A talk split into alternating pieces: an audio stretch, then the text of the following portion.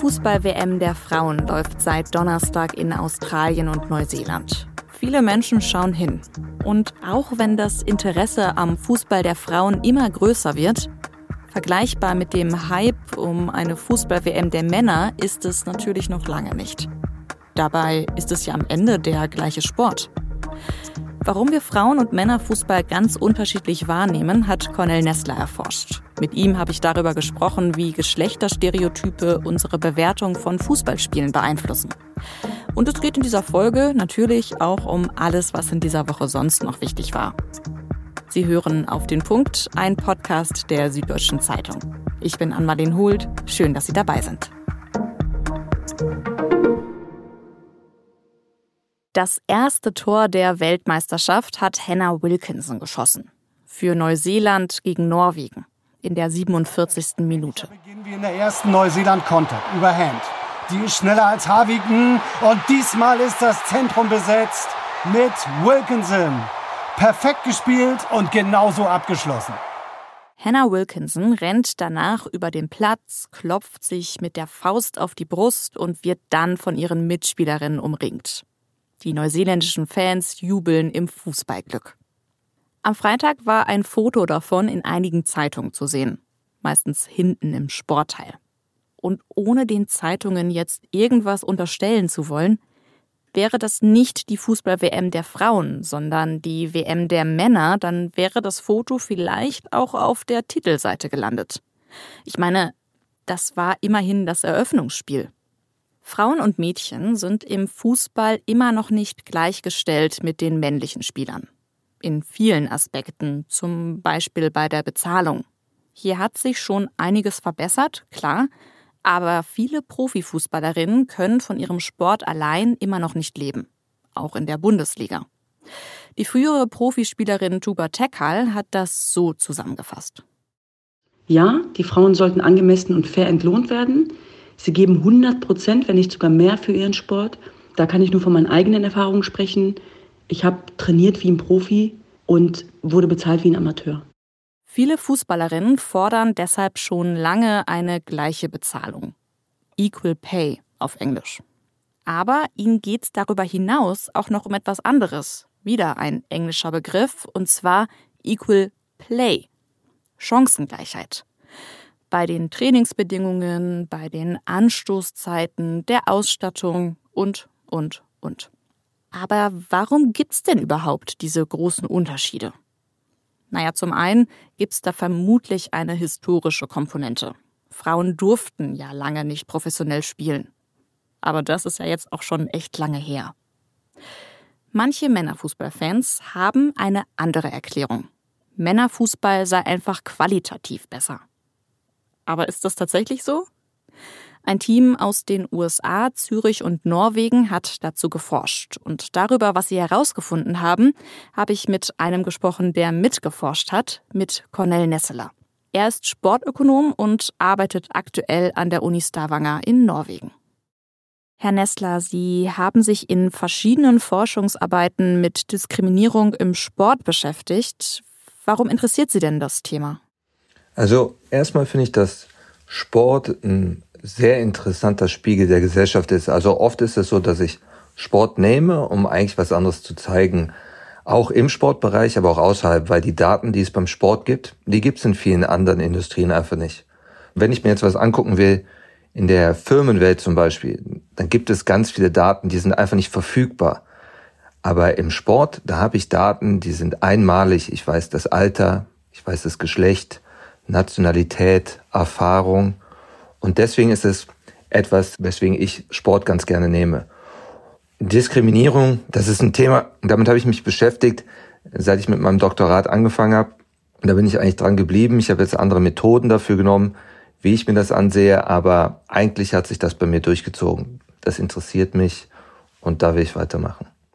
Und für Ihre aktuelle Studie, da haben Sie sich ja dieses alte Vorurteil vorgenommen, dass Männerfußball einfach qualitativ hochwertiger sei als der Fußball, den Frauen spielen. Wie haben Sie das untersucht? Das war tatsächlich sehr schwierig, sich das zu überlegen, wie wir das machen können, weil im Endeffekt hört sich das ja ziemlich einfach an, dass man Frauen- und Männerfußball vergleicht. Aber wenn man sich das genau überlegt, ist es super schwierig, da eine Methode zu bekommen, bei der man das tatsächlich so machen kann, dass ich selber als Forscher auch davon überzeugt bin, dass ich was Richtiges gemacht habe, dass das, was ich jetzt mache, nicht irgendwas Plakatives ist oder sowas. Und da haben wir uns überlegt, wir können Frauen und Männer Fußball-Highlights uns ansehen. Denn das ist was, das wird super viel auch im Internet geschaut. Und dann haben wir diese Videos genommen und die bearbeitet. Bearbeitet heißt, wir haben die Spieler unkenntlich gemacht. Wir haben die geblurrt und haben das tatsächlich manuell gemacht mit jedem einzelnen Bild für die Videos. Und dann haben wir Leute diese Videos vergleichen lassen. Also wir haben eine Gruppe, haben wir nur äh, normale Videos gucken lassen und in der anderen Gruppe haben wir die nur geblurrte Videos gucken lassen. Und das haben wir verglichen, was die dazu sagen. Und was haben Sie dabei herausgefunden? Ja, das war für mich super spannend, weil ich gedacht hätte, dass der Unterschied nicht groß wäre. Ich habe mir vorgestellt, dass die Leute immer noch dasselbe antworten, aber wir haben herausgefunden, dass Respondenten, wenn die Männervideos sehen, die deutlich bevorzugen, aber wenn die es nicht wissen, dann gibt es keine Bevorzugung mehr zwischen Männer- und Frauenfußball. Die Menschen, die sich die Videos angeguckt haben, das waren aber schon auch ganz unterschiedliche Menschen, ne? Also Männer, Frauen, junge, alte Leute, weil irgendwie mein erster Impuls wäre zu sagen, ja, das waren jetzt bestimmt Männer, die das falsch eingeschätzt haben. Aber es ich habe ja in ihre Studie geguckt, das waren ja dann alle durch die Bank weg. Ganz genau. Und wir haben am Anfang uns überlegt, was machen wir für Leute, die Fußball vielleicht ein bisschen häufiger gucken. Ich zum Beispiel, ich gucke Fußball ab und an, aber mein Co-Autor in der Studie, Carlos Gomez, der ist ein riesen Atletico Madrid-Fan, der guckt jede Woche mindestens ein oder zweimal ein ganzes Spiel. Und sein Argument war, vielleicht ist es so die Leute, die super interessiert sind am Fußball, dass die eher diesen Unterschied erkennen können. Deswegen haben wir dafür auch noch eine Frage eingebaut, ob das jetzt einen Einfluss darauf hat, ob die das besser sich ansehen können oder besser bewerten können. Aber das haben wir auch nicht gefunden. Also weder Männer noch Frauen noch Alter. Das ist durch die Bank weg, dass wir da keinen Unterschied gefunden haben. Das heißt, sobald ich weiß, welches Geschlecht ein Fußballspieler, eine Fußballspielerin hat, bewerte ich die Performance besser oder schlechter, abhängig vom Geschlecht. Das ist das, was wir für die Highlights finden, ganz genau. Ich würde jetzt aber nochmal nachfragen, das heißt, Sie haben die Fußballqualität an sich ja vielleicht gar nicht untersucht. Also nur die Frage, wie nehmen wir die Qualität wahr? Ganz genau. Und das ist uns auch wichtig, denn die Forschung zeigt natürlich, dass es körperliche Unterschiede zwischen Männern und Frauen gibt vor allen Dingen in der Athletik, aber darauf wollen wir uns gar nicht beziehen. Wir sagen, nachher ist unsere Interpretation, das ist natürlich nur unsere Interpretation, das kann jeder anders interpretieren, das Niveau, was wir mittlerweile haben im professionellen Sport bei Männern und Frauen, das ist einfach so hoch, als Laie ist es unmöglich, da einen Unterschied zu erkennen. Und das ist unsere Interpretation dafür. Und was schlussfolgern Sie insgesamt aus Ihren Ergebnissen? Also woran liegt es denn, dass wir diese Fußballperformance so ganz unterschiedlich wahrnehmen? Ja, also ich bin in Deutschland groß geworden. Ich weiß nicht, wie es mittlerweile ist, aber früher war es nahezu unmöglich, Frauenfußball zu sehen. Ab und an konnte man von der Frauen-WM was sehen, aber das war auch schon nach den 2000ern. Und auch heute noch ist es so, dass wenn man die Sportschau einschaltet, da sieht man die erste, die zweite und tatsächlich auch die dritte Männerliga, aber man sieht keinen Frauenfußball. Das kommt dann was anderes und das zur besten Zeit. Ich denke, dass es viel damit zu tun hat, dass Frauenfußball, aber auch oft Frauensport einfach nicht zur Verfügung steht für die Menschen. Wir sind dadurch groß geworden, wir kennen das, dass Männersport da ist und wir uns das angucken können.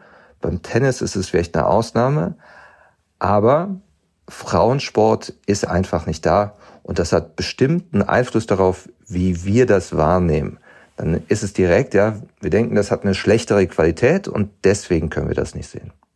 Ich habe aber schon das Gefühl, dass Frauenfußball jetzt in den letzten Jahren auch immer sichtbarer geworden ist. Also gerade jetzt die WM 2019 in Frankreich, da habe ich so das Gefühl, da geht langsam so eine Begeisterung auch durchs Land. Und jetzt letztes Jahr die EM, da haben das auch ganz viele Menschen verfolgt. Also könnte man schon annehmen, dass wenn diese Begeisterung für den Frauenfußball jetzt immer weiter wächst und die Teams immer sichtbarer werden, dass sich dann diese Stereotype, die wir im Kopf haben, auch irgendwann verflüchtigen. Das hoffe ich auf jeden Fall. Das ist interessant, weil viele haben so einen Augenblick. Und für mich war dieser Augenblick letztes Jahr bei der EM. Da habe ich gedacht, also das macht mindestens so viel Spaß wie die Männer-EM zu gucken. Und die Frauen sind ja deutlich weitergekommen in Deutschland. Das ist interessant, dass viele so einen Augenblick haben, wo die sagen, jetzt ist es wirklich spannend und interessant geworden und auf dem ähnlich angekommen. Und ich hoffe, dass tatsächlich, dass vielleicht das ein kleiner Generationenwechsel sein kann und die Generation, die jetzt damit groß wird, einfach eine andere Perspektive hat. Aber ist denn so ein Geschlechterstereotyp, das sich ja irgendwie, also was ich so aus ihrer Studie auch mitgenommen habe, dass sich ganz, ganz tief ja irgendwie drin in uns befindet, unabhängig davon, wie wir jetzt, wie alt wir sind oder wie, welches Geschlecht wir selber haben. Ist es denn überhaupt irgendwas, was ich abstellen kann? Oder ist das irgendwas, was so tief in unseren Köpfen verankert ist, dass es gar nicht mehr weggeht? Ja, das ist eine sehr gute Frage. Ich kenne dazu nur eine vergleichbare Studie, die ein bisschen was anderes gemacht hat. Die hat sich in der NBA angeguckt, wie die Hautfarbe der Schiedsrichter mit der Hautfarbe der Spieler zusammenhängt, wenn die Fouls pfeifen. Und diese Studie wurde in den USA extrem ausführlich besprochen. Das ist jetzt ungefähr 10, 12 Jahre alt und dann hat man herausgefunden, dass dieser Bias in den darauffolgenden Jahren sich stark verändert hat. Nur in den darauffolgenden, danach ist er leider wieder zurückgegangen, aber das hatte auf jeden Fall einen Effekt. Und meine Hoffnung ist halt, dass mehr Informationen schon helfen, sich dem bewusst zu werden, dass, okay, hier sehe ich mir das an und ich bin eigentlich bevorurteilt, wenn ich mir das ansehe. Aber richtige Beweise, dass das so ist, gibt es dafür noch nicht? Meines Wissens nicht. Sie haben vorhin das Wort Bias erwähnt. Das kommt ja auch bei Ihnen in der Studie vor, da in der Kombination mit Gender, also Gender Bias. Und ich würde das jetzt so interpretieren als ja so ein Geschlechterstereotyp, was man im Kopf hat. Können Sie das vielleicht nochmal genauer erklären? Ich würde das so sagen, dass wenn ich die gleiche Performance habe und Performance ist, ich bin Ökonom, etwas sehr Wichtiges, dass man sagt, ich nehme immer das, was am besten performt. Und wenn ich dann zwei Gruppen habe, die eigentlich gleich performen, ich dann immer die bevorzuge, bei der ich denke, die ist etwas besser. Und dann ist das mein Bias, weil eigentlich sind beide Gruppen gleich. Aber ich bevorzuge dann die eine, weil ich denke, die performt dann ein bisschen besser, weil ich denen eben unterstelle, dass die andere etwas schlechter macht, ohne dass ich dafür Informationen habe. Und das ist dann einfach ein Bias. Oder ich kann Informationen haben, aber die sind eben falsch dann. Wenn wir nochmal auf den Sport an sich gucken und da jetzt auf die Frauenfußball-WM, die ja jetzt gestartet ist in Australien und Neuseeland, was kann man denn dann für dieses Fußballereignis aus Ihrer Studie ableiten? Also ich würde jetzt mal ganz laienhaft sagen, das zeigt doch, dass sich was ändern muss in der Fußballwelt. Ja, ganz genau. Erstmal muss sich als Gesellschaft bei uns was ändern, aber ich denke auch, hier hat man eigentlich als Unternehmen oder größere Organisation oder auch als, ich sag mal, ARD, ZDF, hat man Möglichkeiten, Industrie, die über Jahrzehnte unterbewertet wurde und bei der man gesagt hat, da ist eigentlich nicht so ein großer Profit draus zu nehmen, hat man eine Möglichkeit, diese Industrie weiter zu unterstützen, weil man sieht ja beim Männerfußball, was es dafür eine enorme Nachfrage geben kann. Und wenn man sich das dann im Moment bei Frauenfußball ansieht, da denke ich, da gibt es enorme finanzielle Möglichkeiten, enorme Möglichkeiten, diese Industrie zu unterstützen. Und klar, als Betrachter muss man da was anderes machen, aber von der ökonomischen Sicht sehe ich da auch noch starke Möglichkeiten. Okay, also es geht um bessere Bezahlung, bessere Wertschätzung. Und ich könnte mir vorstellen, dass es ja wahrscheinlich auch einfach darum geht, mehr Aufmerksamkeit für das Problem zu schaffen. Also zum Beispiel, dass Sie von der Wissenschaftsseite aus jetzt einfach immer mehr Studien zu dem Thema machen. Haben Sie da gerade noch irgendwas in Planung?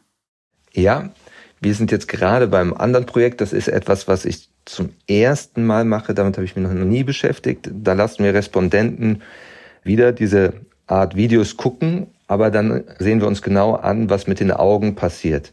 Ob es zum Beispiel so ist, dass bei Frauen- und Männerfußball die Leute sich auf was anderes konzentrieren, weil dann hätte man noch eine Erklärung dafür, wieso was passiert. Als nächstes hätte ich persönlich für mich sehr gerne, dass wir längere Abschnitte zeigen, zum Beispiel wie bei der Sportschau. Aber das ist leider alles sehr teuer, sehr aufwendig und das braucht Zeit ist denn das Ergebnis, was Sie jetzt für den Frauenfußball oder für den Männerfußball quasi herausgefunden haben, auch auf andere Sportarten übertragbar? Also könnte ich das jetzt auch zum Beispiel auf Basketball oder auf Volleyball übertragen?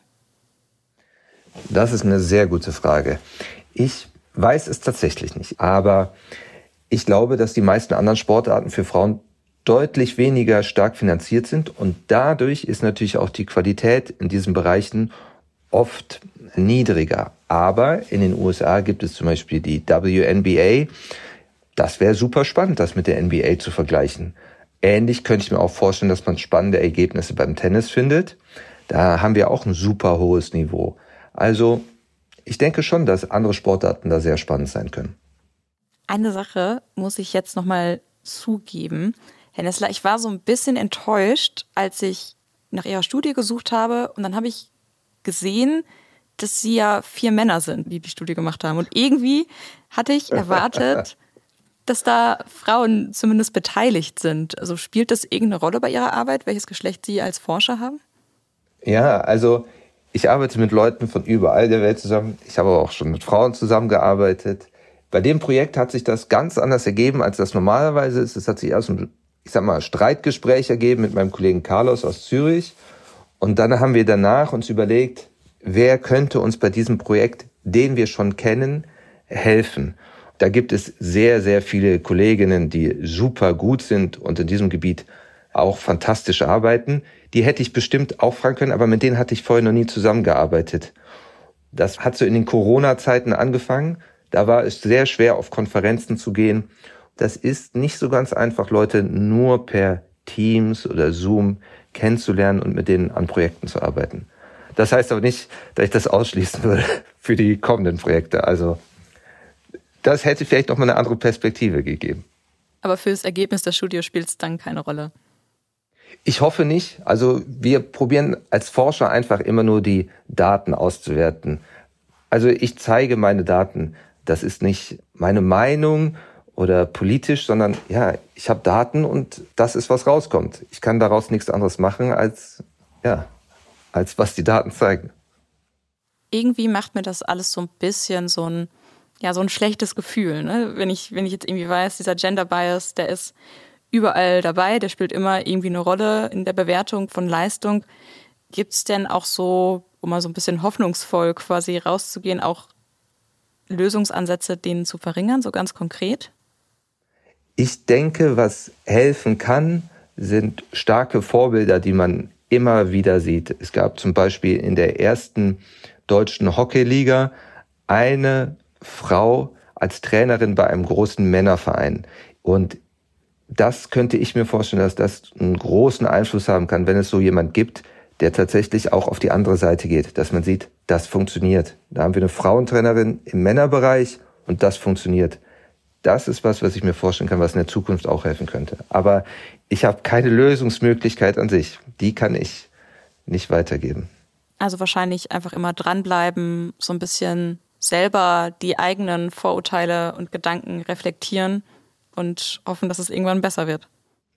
Ja, das kann ich nur unterschreiben. Ja, vielen Dank, Herr Nessler, für Ihre Einschätzung. Vielen Dank für das sehr nette Interview.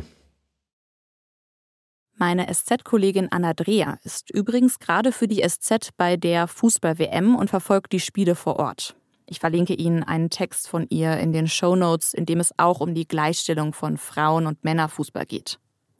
Übrigens findet das erste Spiel der deutschen Mannschaft am Montag statt gegen Marokko und das Finale, das dauert dann noch einen Monat, das ist Ende August.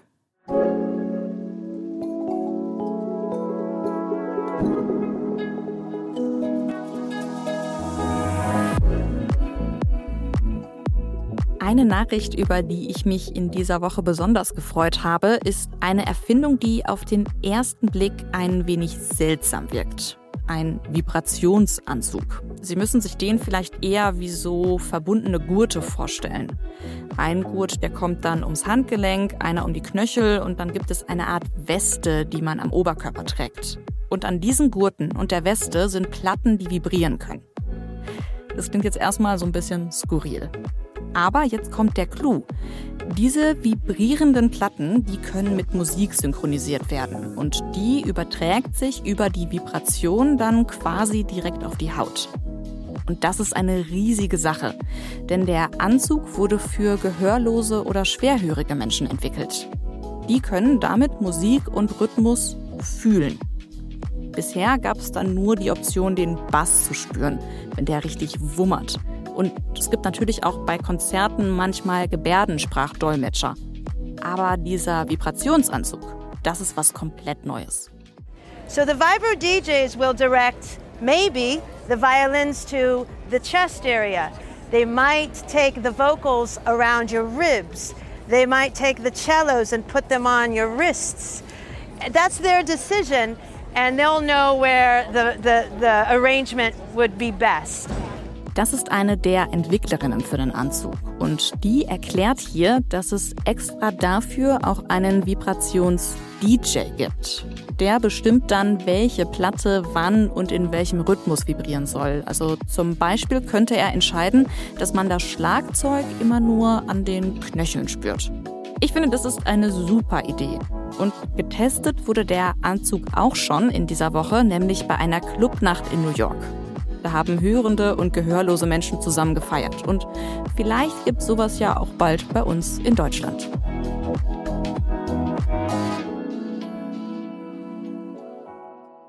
Und jetzt schauen wir auf das, was in dieser Woche sonst noch wichtig war. This is an investment in our shared prosperity, stability and in future generations. Tunisia and the European Union are bound by a shared history and geography, and we share strategic interests. Eine Investition in die Zukunft und gemeinsame strategische Interessen. Die EU-Kommissionspräsidentin Ursula von der Leyen spricht hier über das Migrationsabkommen, das die EU letzte Woche mit Tunesien getroffen hat. Tunesien und die EU wollen gemeinsam gegen illegale Migration vorgehen. Tunesien soll von der EU Geld bekommen dafür, dass das Land Migranten davon abhält, über das Mittelmeer nach Europa zu kommen. Asylorganisationen kritisieren das Abkommen, insbesondere weil der tunesische Präsident für ein sehr hartes Vorgehen gegenüber Geflüchteten bekannt ist. äh, wir reisen ein bisschen durch Italien rum und Rom stand mit auf der Liste und es war nicht geplant, dass es so heiß wird. Wir hatten das auch schon vor einem halben Jahr gebucht. Also also, dass es heiß wird, war klar, aber nicht, dass wir 40 Grad und mehr haben. Aber im Schatten lässt sich aushalten. Diese Urlauber sind nicht die einzigen, die ziemlich schwitzen. Fast ganz Südeuropa hatte in dieser Woche mit einer Hitzewelle zu kämpfen, teilweise mit Temperaturen über 40 Grad. Und das hat zu großflächigen Waldbränden geführt und auch zu Hitzetoten. Ganz so warm war es hier in Deutschland nicht, aber auch wir hatten Temperaturen weit über 30 Grad. Der Verband der Amtsärzte hat deshalb in dieser Woche empfohlen, dass wir in Deutschland unsere Arbeitsweise umstellen mit langen Pausen während der Mittagshitze, so wie die Siesta in Spanien quasi. Russland hat in der letzten Woche das Getreideabkommen mit der Ukraine gestoppt. Der ukrainische Präsident Zelensky hat deshalb davor gewarnt, dass bald viele Länder nicht mehr genügend Getreide bekommen werden. Без нашого експорту дефіцит на глобальному ринку буде, на жаль, дуже відчутним і не лише для найбідніших країн. Різні країни відчують. Die Ukraine hat jetzt keine Garantie mehr, dass sie Getreide sicher über das Schwarze Meer schicken kann. Und Experten befürchten deshalb Engpässe und steigende Preise in ärmeren Ländern. Außerdem ist ja auch die Ukraine auf die Einnahmen aus dem Getreideverkauf angewiesen. Und dazu kommt, dass Russland seit dem Auslaufen des Abkommens in den letzten Tagen mehrmals die ukrainische Hafenstadt Odessa angegriffen hat. Die russischen Raketen haben viele Tonnen Lebensmittel vernichtet und darunter eben auch viel Getreide.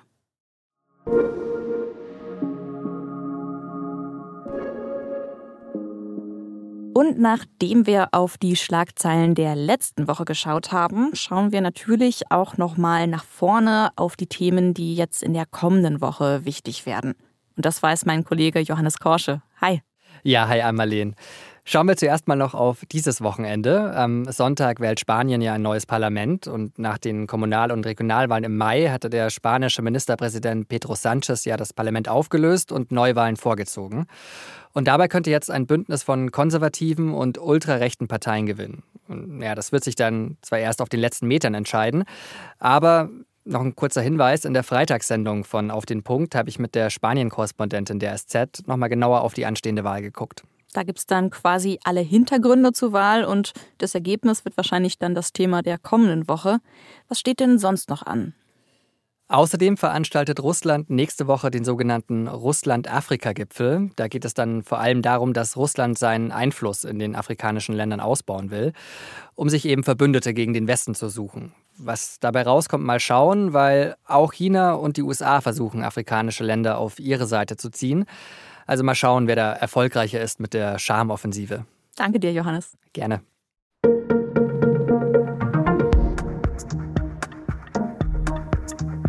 Wenn Sie sich wie ich für Radsport interessieren, dann haben Sie in den letzten Wochen vermutlich auch die Tour de France verfolgt, das bekannteste Straßenrennen der Welt. Sonntag endet die Tour, aber schon jetzt steht fest, wer gewonnen hat. Der Däne Jonas Wingegaard. Das kann ich jetzt einfach so sagen, denn Wingegaard hat so viel Vorsprung, dass er den Toursieg eigentlich nicht mehr verlieren kann, falls er nicht vom Rad kippt oder so. Deshalb kann ich Ihnen auch jetzt schon das Tour de France Siegerporträt in der Süddeutschen empfehlen. Mein Kollege Johannes Aumüller hat Jonas Wingegaard porträtiert. Im Text erfahren Sie dann zum Beispiel, dass der Däne noch vor ein paar Jahren in einer Fischfabrik gearbeitet hat. Sie finden den ganzen Text in der gedruckten SZ-Wochenendausgabe. Und natürlich können Sie ihn auch wie immer in unserer Nachrichten-App lesen. Produziert hat diese Sendung Jakob Anu. Vielen Dank dafür. Und ich danke Ihnen fürs Zuhören und sage bis Montag.